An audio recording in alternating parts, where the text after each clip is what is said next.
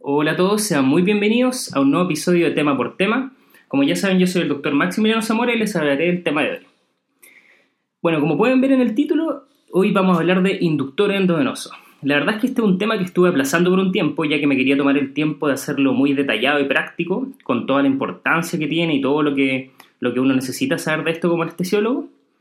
Eh, y le aprovecho de contar que la mayoría de la información de esto fue sacada de la octava edición del Miller y otros artículos cuando necesite complementar un poco más esta información. Le adelanto desde ya que el tema es algo denso y tienen que tener claro que este es un tema de farmacología, por lo que a ratos puede ser un poco agrio, pero de todas maneras son conceptos que nosotros deberíamos tener. Aquí claramente pasa como todas las otras materias que hemos visto, podríamos hacer un capítulo o varios de cada inductor por separado, pero esto es como una guía inicial de los puntos más relevantes. Hablaremos de cada uno, de las dosis, de la farmacodinamia, la farmacocinética en general. Vamos a hablar de los distintos efectos que todos tienen en el organismo, los posibles efectos adversos y voy a dar unas pequeñas directrices de cuándo utilizar cada uno. Tampoco se espera que al final de este capítulo ustedes queden expertos en qué inductor y cómo utilizarlo en cada situación específica. Para eso claramente es necesario practicar la anestesia propiamente tal, ¿no es cierto? Eh, pero esto de todas maneras puede servir como una base teórica. Tampoco les voy a hablar hoy día de TIVA, eh, de anestesia total intravenosa, ni modelo farmacológico, farmacocinético. Eso lo voy a dejar más adelante eh, en un capítulo que tendré en un poco de tiempo más. Como pueden ver, este tema lo dividí en dos episodios. Esta es la primera parte donde voy a hablar de algunas generalidades sobre los inductores. Voy a hablar del más utilizado por nosotros, que es el propofol, y luego de los barbitúricos. En la parte 2 que van a ver eh, prontamente subida también a la página web y a, todos los sitios en donde subo los podcasts, voy a hablar de todo el resto de los otros inductores endovenosos que utilizamos en la clínica nosotros los anestesiólogos, eh, ketamina, dexmedetomidina, voy a hablar etomiato y también de las benzodiazepinas. Entonces con todo eso vamos a partir. Como de costumbre vamos a partir con una pregunta sobre el tema y la pregunta dice así, ¿Cuál de las siguientes aseveraciones es verdadera con respecto a los efectos de los inductores endovenosos? A. Los barbitúricos vienen presentados en soluciones muy ácidas. B. El propofol y el metoxixital podrían causar mioclonías durante la inducción. C. Todos los inductores endovenosos actúan principalmente a través del receptor GABA-A. D. Tiopental, a diferencia del propofol, no causa hipotensión significativa. E. Ninguna de las anteriores. Tómense un minuto para pensar. La respuesta correcta es B. La verdad es que el clásico que causa mioclonía es el otomiato, pero hay que saber que el metoxixital también, que si bien nosotros no lo tenemos disponible, se sabe que también es uno de los efectos adversos, y en el propofol igual está escrito, aunque de todas maneras es mucho más raro que en estos últimos dos que les dije. Los objetivos de esta primera parte son, comenzaríamos hoy día hablando de propofol y barbitúricos, como les dije, los objetivos sería poder clasificarlos, entender sus características físico-químicas, farmacocinética, farmacodinamia, dentro de esto último principalmente los efectos en el sistema nervioso central, cardiovascular y respiratorio, indicaciones, dosis y efectos adversos y potencialmente algunas contraindicaciones si es que existen.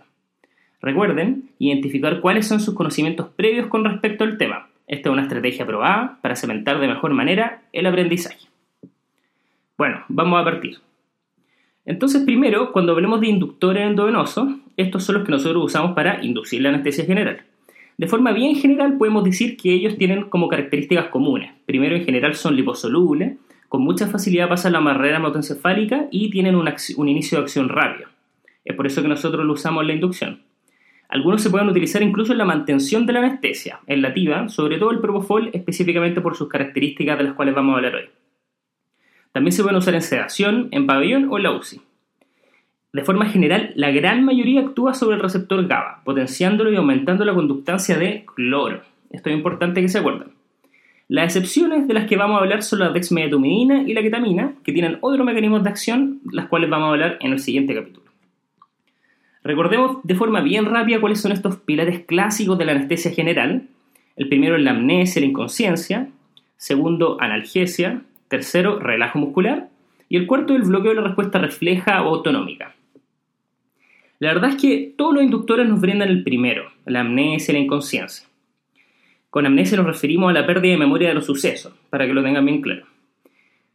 Importa esto porque algunos de, los inductores de los cuales vamos a hablar incluso aportan otros de los pilares, por ejemplo la analgesia, y este es el ejemplo claro cuando utilizamos ketamina y dexmedetomidina.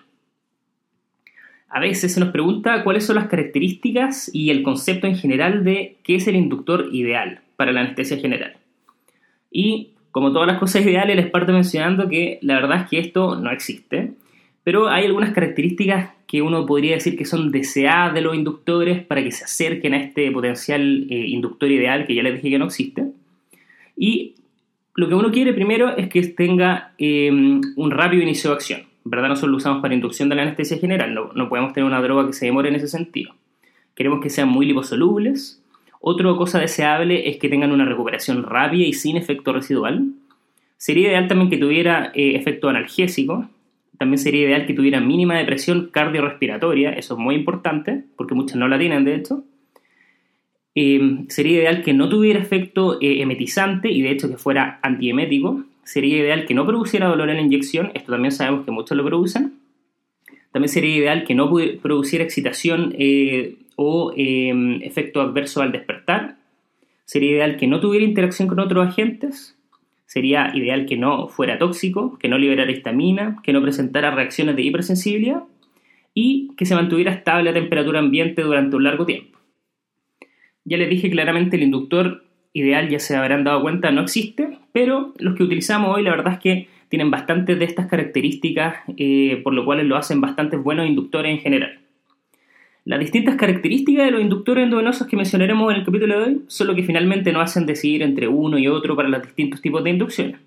Pero un concepto bien importante que les quiero dejar es que más que aprender en qué situación ocupar cada uno, lo que uno tiene que conocer es conocer el perfil completo de cada uno en específico. Finalmente, conociéndolo y prácticamente podemos utilizar cualquier inductor en un sinfín de situaciones clínicas muy variadas y finalmente, de ahí viene el concepto, que es lo que le estaba hablando, que no es el qué utilizar, sino el cómo se utiliza. Y la verdad es que esto no se aprende escuchando un podcast o leyendo el Miller sobre los inductores, la verdad que se aprende en el día a día, practicando, utilizando estas cosas. Por eso es que le decía que lo práctico esto es muy importante y esto es más bien las bases teóricas sobre lo que deben conocer. Bien, entonces vamos a partir con el Propofol. Lo menciono primero porque este es el anestésico endovenoso que con la actualidad usamos con mayor frecuencia. Por eso inicio con el Recuerden que es un alquilfenol formulado en una emulsión lipídica. La verdad es que primero se comercializó en el año 77. vean que en el fondo ha sido uno de los que se ha puesto en la clínica, en la práctica clínica de forma más posterior. Y luego se sacó del mercado por reacciones anafilácticas bien frecuentes que tenía. Por los solubilizantes que tenía en esa época, principalmente el cremofor y alcohol etílico. Luego se volvió a reintroducir en el mercado en 1986 con una emulsión lipídica que es la que tenemos hasta hoy en día, que la verdad es que es bastante segura. Como les dije, un derivado de alquilfenol, de hecho es 2.6 diisopropilfenol, recuerden. Los alquilfenoles son muy liposolubles e insolubles en agua. La formulación más típica que nosotros utilizamos generalmente es propofol al 1%, es decir, 10 mg por cc, aceite de soya al 10%, fosfolípido de huevo purificado al 1.2% como emulsivo glicerol al 2.2% e hidróxido sódico como tampón.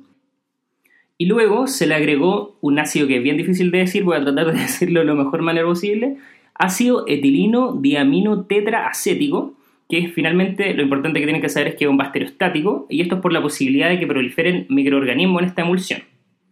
Tiene un pH de 7, es decir, ácido, tiene un aspecto lechoso. Hay otras formulaciones al 2% que típicamente se utilizan en la unidad de cuidado intensivo. La verdad es que todos son estables a temperatura ambiente y se pueden diluir con dextrosa al 5%. Aquí de manera rápida quiero mencionar el tema bien controversial con respecto a la alergia al huevo y al propofol. Como les mencioné, uno de los componentes que les dije era un fosfolípido huevo purificado. Específicamente el que se utiliza en el propofol es la lecitina, que sabemos que viene de la yema del huevo.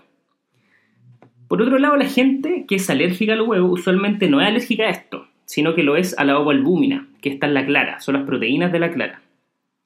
La verdad es que esto ha llevado a mucha confusión de que los alérgicos al huevo podrían tener problemas con el propofol, y la verdad es que esto ya está bien establecido que no es cierto. Si bien existen reacciones alérgicas, pero probablemente no relacionadas con esto. Bien, como les dije, en la actualidad es el inductor endovenoso que más utilizamos, casi suplementado por completo a los otros que anteriormente eran los más utilizados, y me refiero específicamente al tiopental. Esto relacionado con su muy buen perfil farmacocinético, inducción de una anestesia que se dice que es agradable y placentera, despertar rápido y generalmente pocos efectos adversos cuando se utiliza de forma adecuada. Por supuesto que los tiene, pero como ya les mencioné, si se sabe ocupar, prácticamente lo podemos utilizar en un sinfín de, de situaciones clínicas. Bien, vamos a partir hablando de la farmacocinética. Propofol se metaboliza en el hígado, oxidado y luego es conjugado por ácido glucurónido y luego excretado por vía renal. Aproximadamente como un 1% excretado en alterado por la orina y 2% por las heces. Los metabolitos son inactivos, totalmente inactivos. Esto facilita que tenga esta recuperación completa más rápida. Bien, por otro lado, el aclaramiento del propofol es aproximadamente de 1,5 litros minuto. Esto es bastante alto. Y ojo que es mayor al flujo hepático por lo que se piensa que el propofol tendría metabolismo extrahepático, principalmente a nivel renal hasta un 30%. Este sería el principal y luego podría haber metabolismo a nivel pulmonar. Esto último del metabolismo extrahepático se ha confirmado, de hecho, debido a que hasta en fase anhepática de trasplante hepático se ha visto que metabolito en la sangre de propofol. Por disminución del flujo hepático, el propofol podría llegar a alterar su propio aclaramiento. Luego de un bolo, y esto lo sabemos, y es bastante común entre todos los inductores que vamos a hablar, su nivel plasmático baja de forma bien rápida, pero esto sobre todo por redistribución. En todo momento hay redistribución y eliminación del fármaco, pero el tiempo, el efecto clínico que nosotros vemos es principalmente por lo que dije, la redistribución.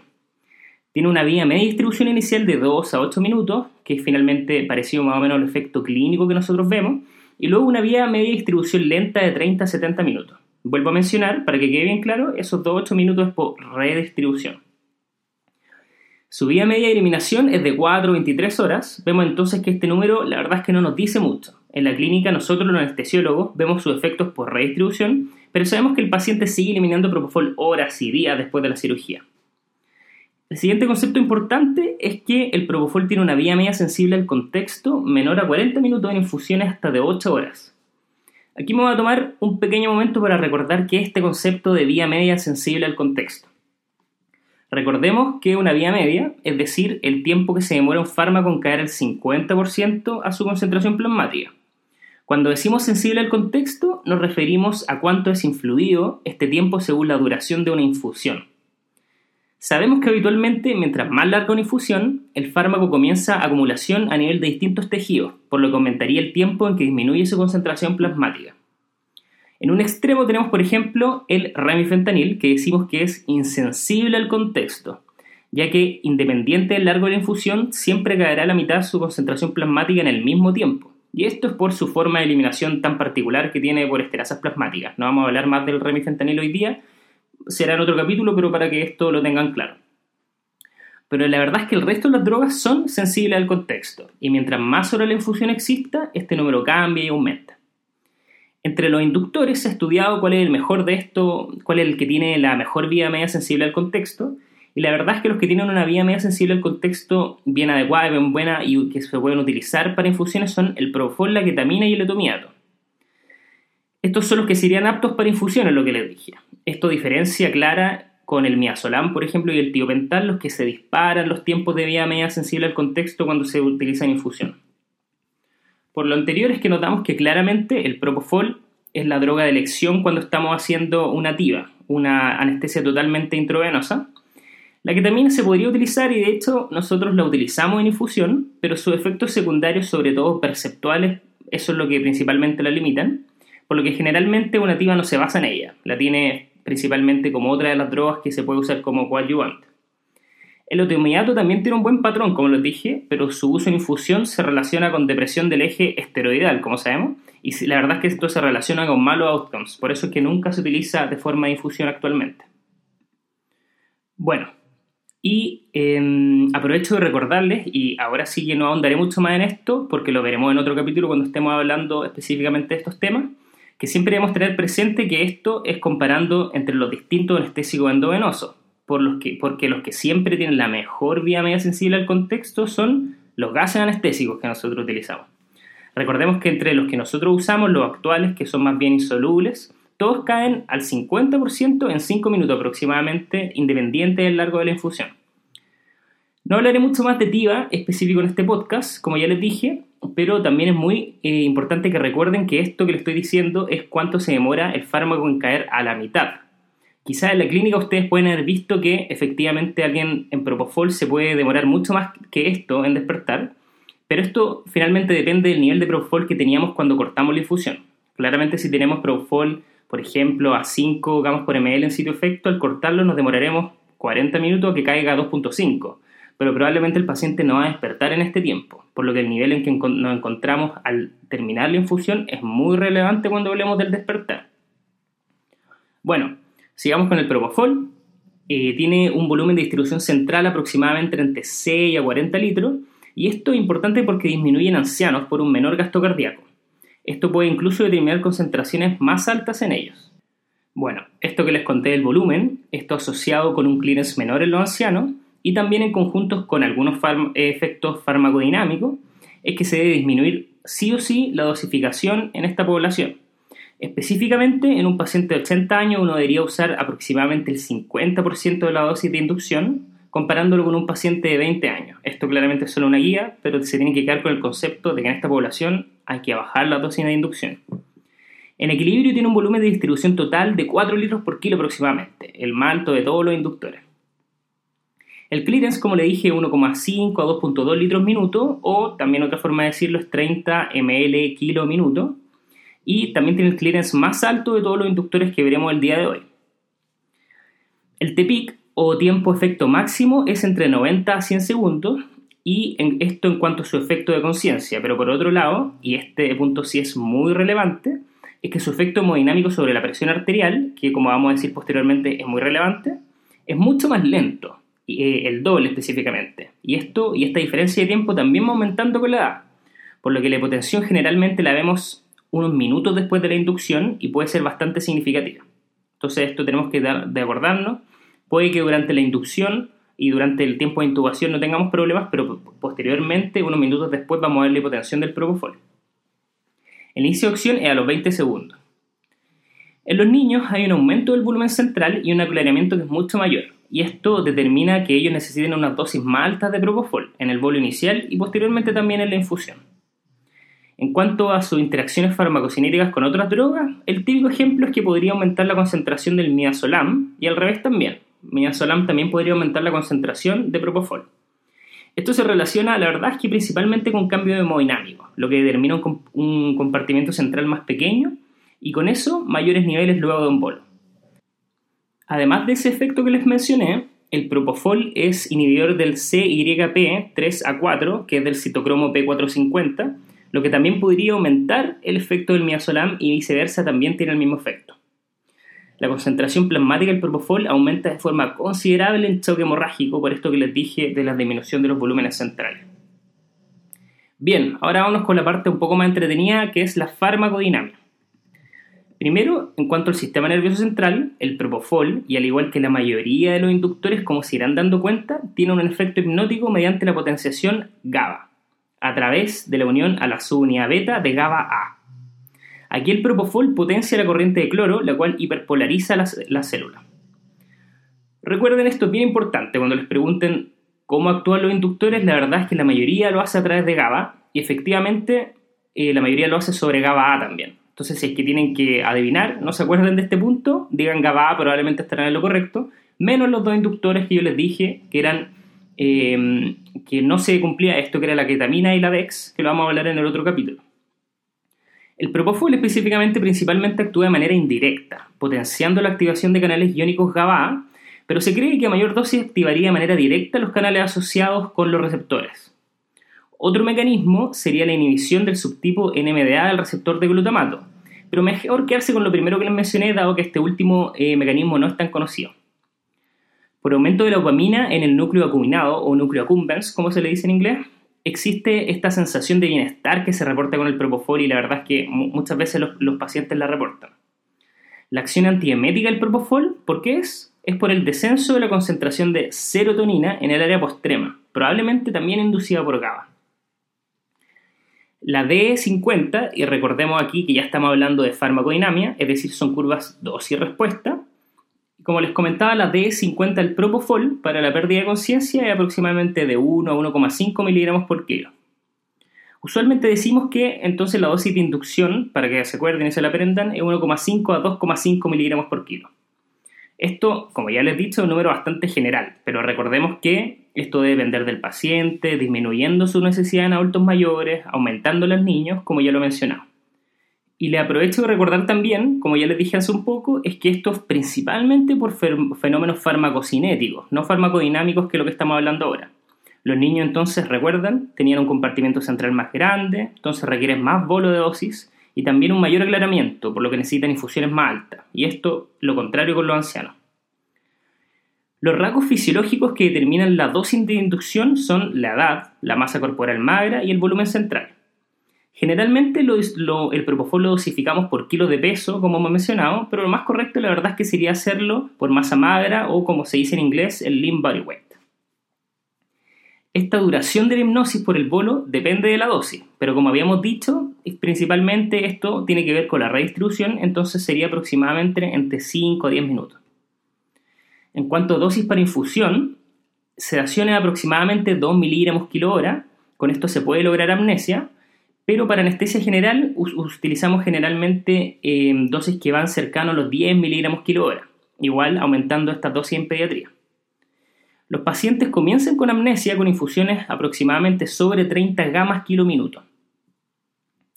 Se puede utilizar el BIS para manejar eh, de mejor manera la forma en que dosificamos el propofol durante una infusión, que si bien sabemos que no hay evidencia clara de que esto disminuye la awareness, o mejor dicho, no hay mucha evidencia con respecto a esto, BIS sería beneficioso al permitir utilizar menos droga en total, menos masa de droga y eventualmente tener un despertar más rápido luego de la anestesia general. Cuando hablamos de la concentración, para que el 50% de los pacientes responda a órdenes verbales, es decir, que el 50% de los pacientes o se despierta o se duerme, este es como el punto corte, y ya sea en sitio efecto plasmática, decimos que para el propofol aproximadamente 2.3 gamas por ml. Esto al ir subiendo sobre 8 gamas por ml, ya sea sitio efecto plasmática, hay supresión de ráfaga. Para que el 50% de los pacientes no se muevan ante la incisión quirúrgica con propofol, se necesitan concentraciones de 16 gamas por ml. Ojo que este número es utilizando solamente propofol. Nosotros sabemos que en la práctica todos estos números se pueden alterar y se pueden disminuir asociando otros fármacos, por ejemplo remifentanil. Es decir, que estamos, si estamos con propofol y remifentanil, probablemente la concentración plasmática que necesitemos de propofol para que el paciente no, responda a la incisión quirúrgica es bastante menor a esto. La dosis de inducción se pueden bajar de manera bien importante cuando lo asociamos a un opiáceo o una benzodiazepina. En cuanto a la actividad epileptogénica del propofol, esto es un poco más polémico. El propofol podría suprimir la actividad convulsiva mediante agonismo GABA y la inhibición de NMDA y la modulación de canales iónicos lentos de calcio. Pero la verdad es que este agonismo GABA y antagonismo de glicina también podrían inducir convulsiones clínicas y alteraciones epileptiformes del electroencefalograma sobre todo en la inducción de la anestesia y en el despertar. Por lo que posiblemente esto es un efecto que depende de la dosis. Esto es bastante discutido. En general lo que uno ve a las dosis que nosotros utilizamos es que acorta el tiempo de las convulsiones. Esto incluso podría llegar a ser un problema, por ejemplo, para terapia electroconvulsiva, pero en la práctica es el inductor que nosotros utilizamos con mayor frecuencia para esto y con muy buenos resultados. También puede causar mioclonía, pero es poco frecuente y claramente son más frecuentes con etomediato y el metoxital, que es la primera pregunta que le había hecho al inicio de este podcast. El propofol ofrece significativamente una recuperación más breve y más temprana de la función psicomotora en comparación con los barbitúricos, cuando lo utilizamos en procedimientos cortos para inducción de anestesia general. Y lo interesante es que esto es independiente del fármaco que se utiliza para la mantención anestésica. Los siguientes son muy importantes y son los efectos en el sistema nervioso central, específicamente en la vasculatura y en el metabolismo. Esto es bien importante que lo recuerden. Como sabemos, el propofol disminuye el consumo metabólico del oxígeno cerebral. También disminuye el flujo sanguíneo cerebral. Eso es bastante bueno en neurocirugía, por ejemplo. El propofol también disminuye la PIC, entre 30 y 50%, pero la verdad es que esto se relaciona con una disminución significativa de la presión de perfusión cerebral, que puede ser muy relevante y como podrán ver, como la disminución de la PIC, eh, como en parte está mediado por esto, quizás podría ser una forma no tan adecuada para bajar la PIC si terminamos bajando la presión de perfusión cerebral de manera tan relevante como les mencioné. Sí ejerce una acción neuroprotectora al reducir la demanda metabólica cerebral y potencia la tolerancia a la isquemia, al igual que muchos de los otros anestésicos que utilizamos. Disminuye la PIO, que es la presión intraocular, en un 30-40%. La reactividad cerebral del CO2 y la autorregulación se mantienen estables en general con Propofol. Los efectos neuroprotectores directos del Propofol, la verdad es que son más cuestionados y son tema de discusión actual, por lo que no vamos a hablarlo en profundidad hoy. Es importante que pueden causar burst suppression y un electroencefalograma plano a dosis altas, como ya le había mencionado. Bien, ahora vamos con los efectos en el sistema respiratorio. Bueno, esto que la verdad todos lo sabemos, el bolo de Propofol sí produce depresión respiratoria. Causa apnea, cuya incidencia y duración la verdad es que depende de la dosis la velocidad de inyección y también si asociado a otra droga o no. La dosis de infusión de 100 gamas kilominuto baja en un 40% el volumen corriente y aumenta en un 20% la frecuencia respiratoria. El propofol también disminuye la respuesta ventilatoria a la hipoxia por acción sobre los receptores del cuerpo carotídeo.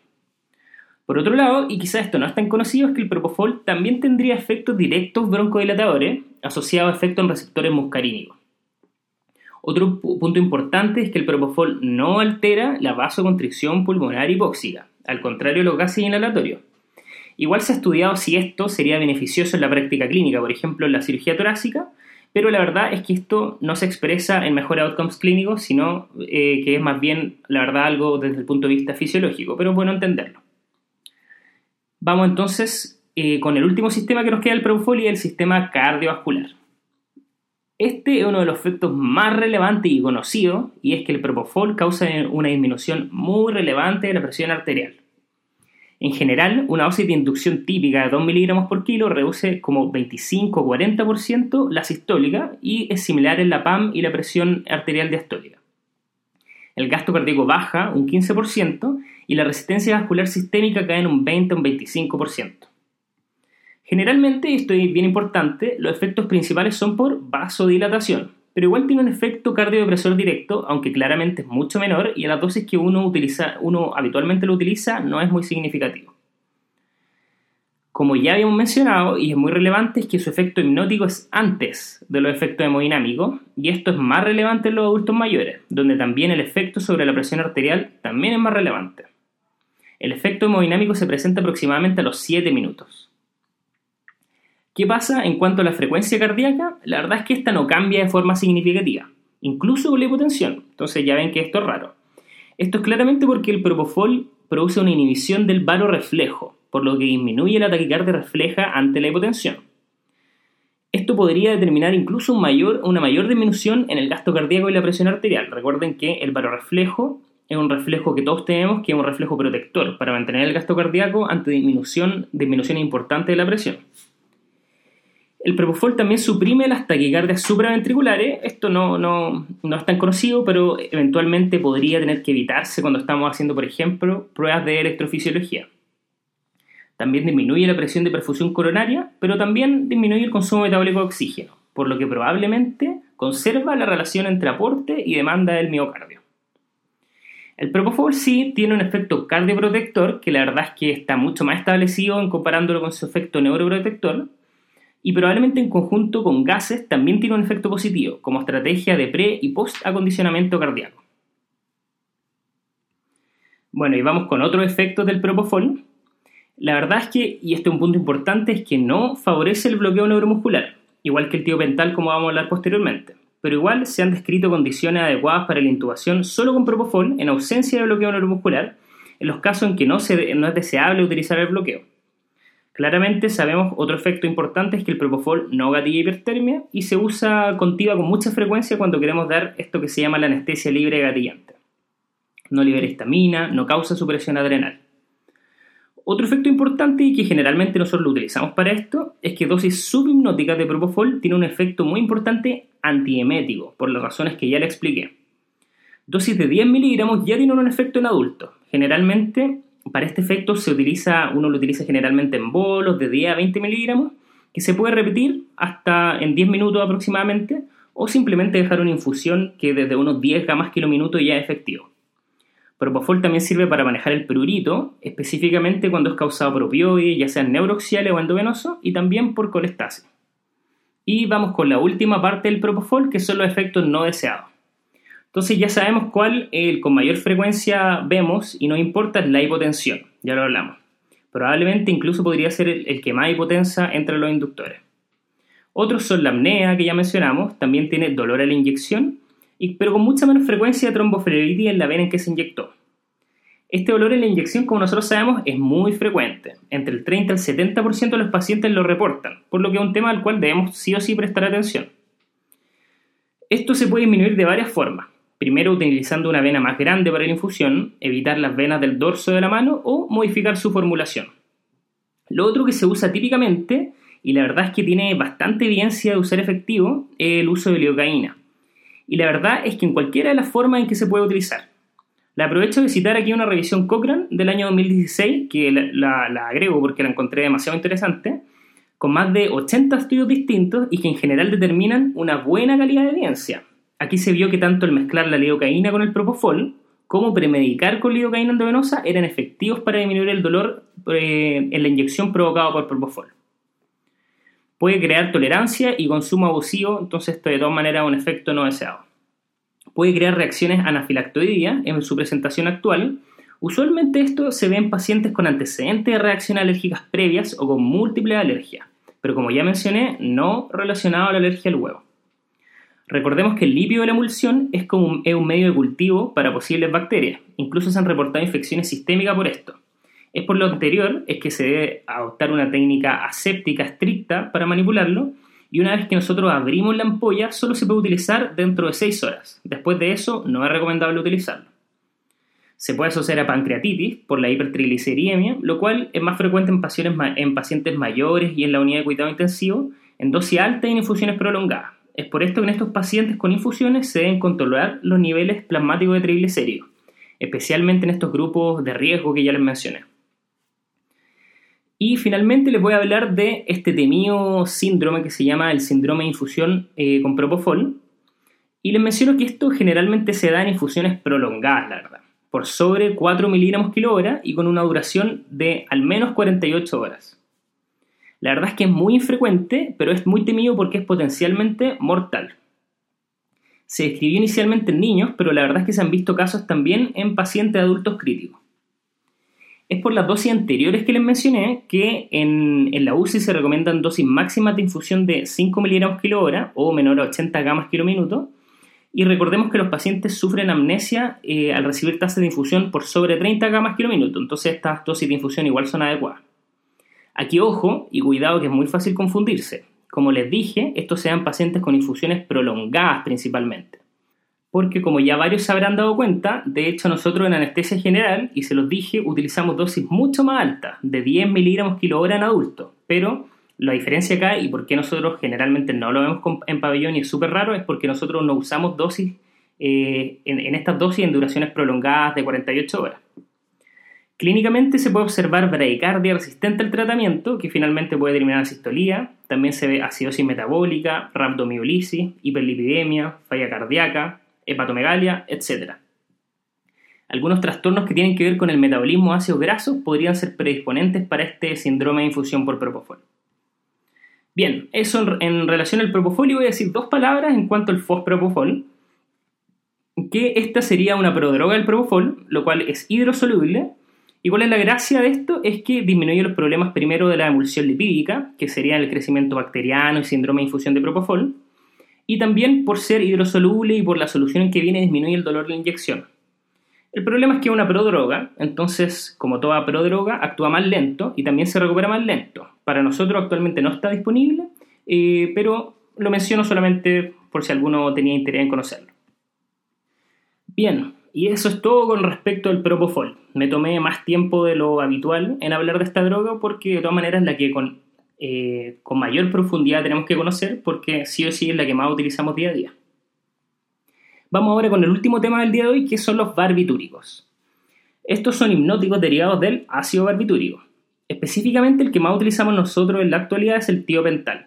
De hecho, y esto ya se lo había adelantado un poco, el tiopental durante mucho tiempo fue el principal inductor endovenoso que utilizábamos en anestesia, pero la verdad es que su uso ha ido disminuyendo, siendo suplantado por el anterior por el propofol aunque la verdad es que sigue siendo una buena alternativa de inductor endovenoso. A pesar de lo que les mencioné recientemente, claramente los barbitúricos aún tienen indicaciones. se siguen utilizando en algunas ocasiones para neuroprotección. Y lo siguiente, la verdad es que no en nuestro país, pero ciertamente sí en Estados Unidos y en otros países, se utiliza de primera línea el metoxital para la terapia electroconvulsiva, por razones que hablaremos un poco más adelante, que se lo adelanto un poco que es más rápido y mantiene el umbral anticonvulsivante. Y finalmente el tiopental, como ya, decía, como ya decía, sigue siendo una buena opción para nosotros como inductor.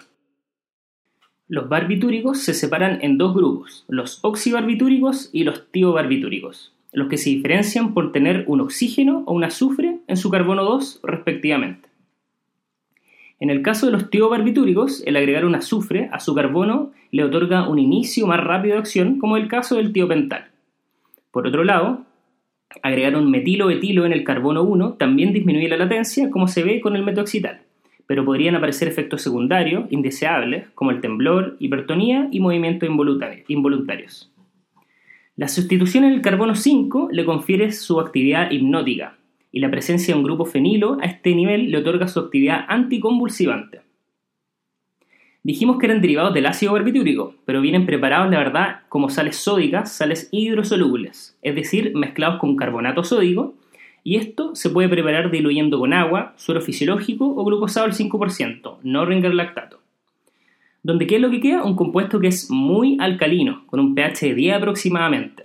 Y esta era otra de las alternativas que habíamos mencionado. La alternativa decía al inicio del podcast que era un compuesto que venía preparado eh, muy ácido y la verdad es que es muy alcalino, pH de 10.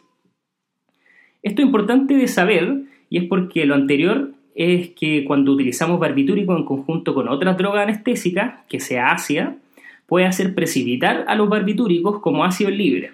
Esto pasa típicamente con muchos fármacos, entre ellos el atracurio, becuronio, rocuronio, succinilcolina, dobutamina, dopamina y miazolam.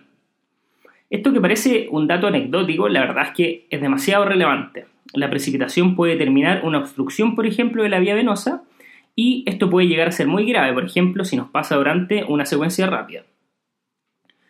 Por lo que no tenemos que usarlo en conjunto con otras drogas sin antes limpiar la vía venosa.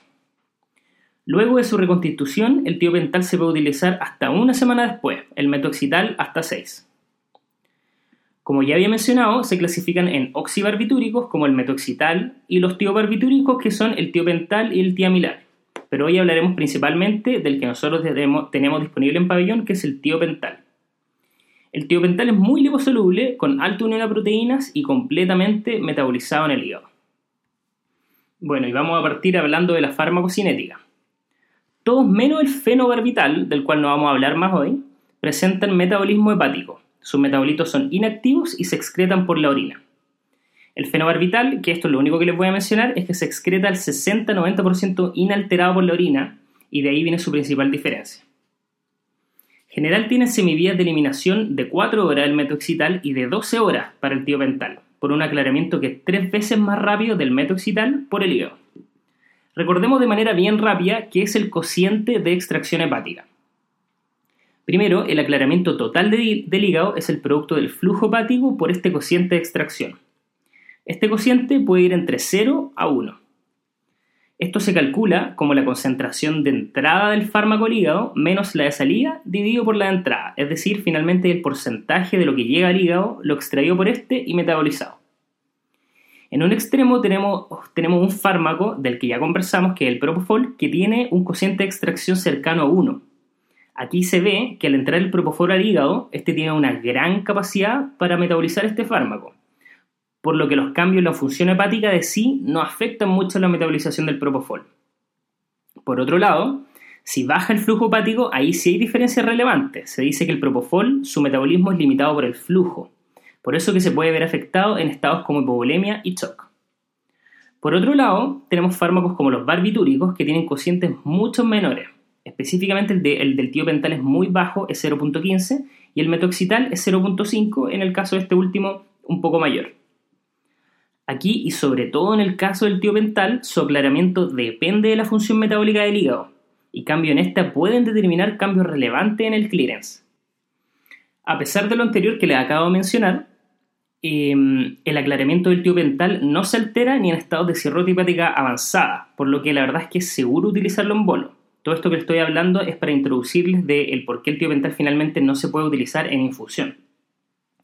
Recordemos que igualmente esto se metaboliza por completo en el hígado, solo que su metabolización es menos eficiente que la del propofol, lo que es una de las razones por las cuales el, el tiopental tenga un clearance de 3,5 ml km, que como ya vimos es mucho menor comparándolo con el propofol. Siempre recordemos que la metabolización no es lo mismo que el clearance, pero últimamente la salida del fármaco del organismo, que es el clearance, igual depende de estos mecanismos. Todo esto, la verdad es que hablando de fármacos endovenosos, que finalmente pasan por el hígado, pero recordemos que el tema del cociente de extracción es mucho más relevante cuando estamos hablando de fármacos por vía oral. En este caso, si tomamos por vía oral un fármaco con alto cociente de extracción, llega en muy baja proporción a la circulación general ya que todo el fármaco pasa por el hígado antes de entrar a la circulación y esto es lo que llamamos el primer paso hepático, el efecto de primer paso, y se relaciona finalmente con la biodisponibilidad de un fármaco. No tiene mucho que ver esto con lo que estamos hablando hoy y quizás no se aplica tanto a la anestesia, dado que nosotros usamos fármacos endovenosos principalmente, pero es bueno tener este concepto claro. En cuanto a volúmenes de distribución, tanto tiopental como metoxital tienen un volumen aproximado de 2.5 litros por kilo un alto volumen de distribución, aunque igual menor al propofol. El efecto clínico o el despertar luego de un bolo es por redistribución, igual que el propofol. Y es que porque la concentración plasmática finalmente disminuye porque se mueve el compartimento central hacia otros. Esto es bien rápido porque en sí, y como ya mencionamos, tiene una vía media de eliminación que es larga, 12 horas para el tiopental, sobre todo por su baja tasa de aclaramiento hepático. La infusión continua de estos fármacos no es adecuada, la verdad es que no se utiliza, al contrario de lo que pasa con el propofol. Aquí las infusiones, y esto es más en todo de hecho con el tiopental, se, se presentan con una, vida media sensible al contexto mayor. ¿Y por qué esto? Lo voy a tratar de explicar. Como dije, tanto para tiopental como propofol, el fin del efecto del bolo inicial es por redistribución. Lo que pasa con el tiopental es que llega al volumen central y luego se redistribuye rápido a tejidos con alto flujo sanguíneo, específicamente el cerebro, y luego de forma más lenta se redistribuye a tejidos como el músculo y con eso finaliza su efecto de la dosis de inducción. Aquí la captación por el tejido adiposo no es muy relevante para la disminución del efecto inicial, y esto específicamente es por un menor cociente de perfusión a este tejido. Lo que nos dicen los modelos compartimentales del barbitúrico del tiopental específicamente es que luego de una infusión prolongada, la finalización del efecto presenta una dependencia creciente de la captación por parte del tejido adiposo y su redistribución desde él y además de su aclaramiento hepático. Es decir, en este punto para que disminuya su efecto luego de una infusión, debemos esperar que se aclare por el hígado, que ya dijimos que de todas maneras era mucho más lento, y se redistribuya desde la grasa para que disminuya su concentración plasmática entonces ya entendemos por qué son estas diferencias tan importantes con el propofol. El propofol, gracias a su gran clearance, logra disminuir rápidamente sus concentraciones plasmáticas luego de la fase de distribución. Bueno, como ya le había mencionado un poco, a dosis habituales del tiopental de 4 a 5 miligramos por kilo, la verdad es que el tiopental presenta una cinética de primer orden, es decir, la cantidad de fármaco que se elimina al organismo en un tiempo determinado es proporcional a su concentración, que es lo mismo decir que siempre se elimina la misma fracción del fármaco. Pero cuando se utiliza en dosis mayores o en infusiones, que es lo que estaba tratando de explicar, pasa a tener una cinética de orden cero. Aquí hay una saturación de receptores y se comienza a eliminar una cantidad constante de fármaco, pero independiente de su concentración, lo que hace más lenta su eliminación finalmente. Entonces recordemos, en infusión, en ningún tipo de paciente. Recordemos que su vía media contextual aumenta mucho con respecto al aumento de la duración de la infusión. Bueno, entonces sigamos hablando del tiopental. Como ya le había dicho, este es muy liposoluble y tiene un rápido inicio de acción. Se une en un gran porcentaje de proteínas plasmáticas, aproximadamente en un 80%. Pero sabemos, esto ya lo deben conocer, que es solo el fármaco libre el que pasa la barrera hematoencefálica. Dijimos también que viene en una solución alcalina, pero en sí es un ácido, con un pKa de 7.6. ¿Recuerdan qué, era el concepto de pKa? El pKa, deben saber definirlo, y es el pH de un ácido en el cual está el 50% en fase iónica y el 50% no iónica. Esto nos interesa en la fracción libre del tiopental, que no está unido a proteínas, que es lo que ejerce, como ya le había dicho, su acción farmacológica. Dentro de la facción libre, que es aproximadamente el 20%, la fase no ionizada es la que cruza la membrana y ejerce su acción. Esto en el caso del tiopental puede ser muy relevante, ya que en pacientes críticos, que tienen por ejemplo menor o de proteínas plasmáticas o menor número finalmente, tendrán primero mayor fracción libre del tiopental. Y es si esto se asocia a acidosis, por ejemplo, que puede acompañar a muchos de estos casos, por ejemplo, un paciente crítico, séptico, etc., esto determina una disminución del pH y sabemos que en el caso de los ácidos, con un pH menor y en el contexto de un pKa de 7.6, va a aumentar la forma no ionizada o protonada lo que va a determinar una mayor acción del fármaco, por lo que se requiere menor dosis para la inducción de anestesia general en este tipo de pacientes. Bien, y ahora vamos con la farmacodinamia. Primero vamos a partir hablando del sistema nervioso central. Y ya se lo había adelantado también GABA-A, recuerden, GABA-A. Se une al receptor y aumenta la conductancia de cloro a través del canal iónico e hiperpolariza la célula, lo que eleva el umbral de excitación postsináptico. A dosis baja amplifican el efecto GABA, reduciendo finalmente la tasa de disociación de esta molécula con su receptor, y a concentraciones más altas, al igual que el propofol, activan directamente los canales de cloro. Además, inhibe la transmisión sináptica de neurotransmisores excitatorios como glutamato y acetilcolina.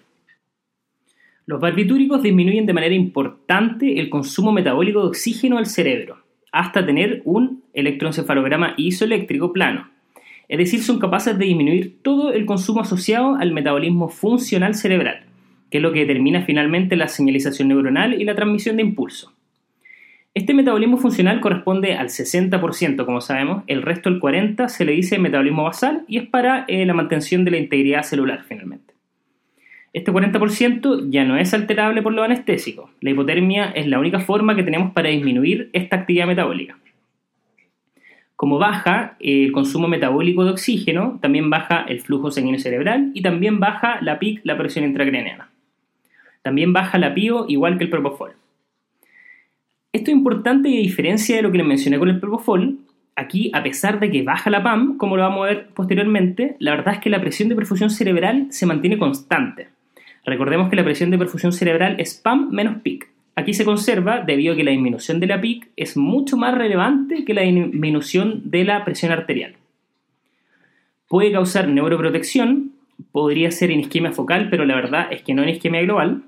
Son muy buenos anticonvulsivantes, menos en el caso del método excital, que puede facilitar incluso las convulsiones y por eso podría ser de elección en terapia electroconvulsiva.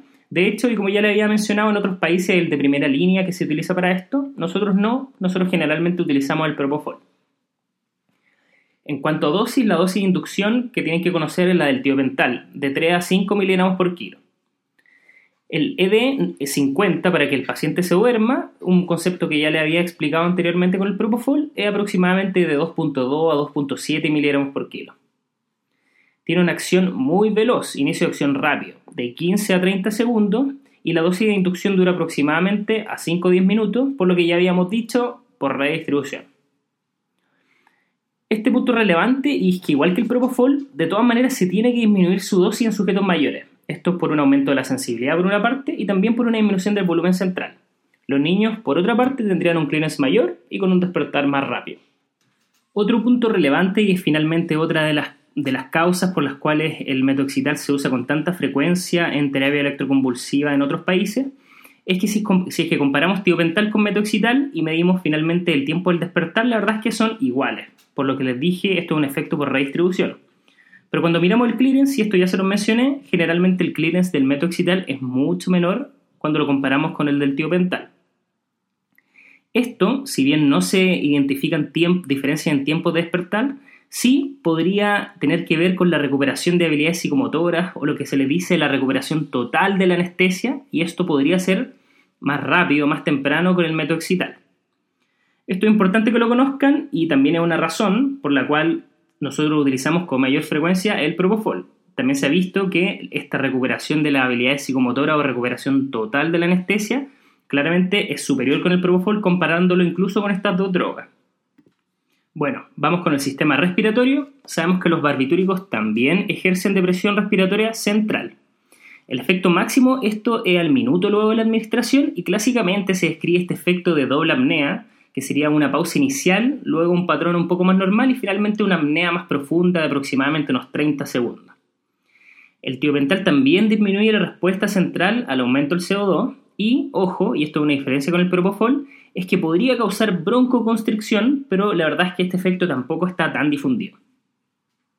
Vamos con el sistema cardiovascular, y esto también lo sabemos, y tenía que ver eh, con una de las eh, alternativas del inicio de este podcast, y es que el efecto principal es la vasodilatación del sistema cardiovascular, sobre todo venosa, lo cual determina una disminución del retorno venoso.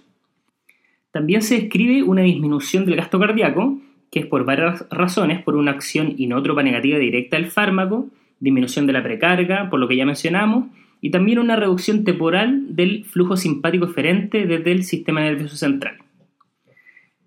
Por otro lado, y esto es distinto a lo que mencionamos con el propofol, la frecuencia cardíaca aumenta en un día del 30%, sobre todo por el reflejo. Aquí nos damos cuenta de esta diferencia, que en el propofol este efecto del reflejo estaba disminuido, acá se mantiene intacto.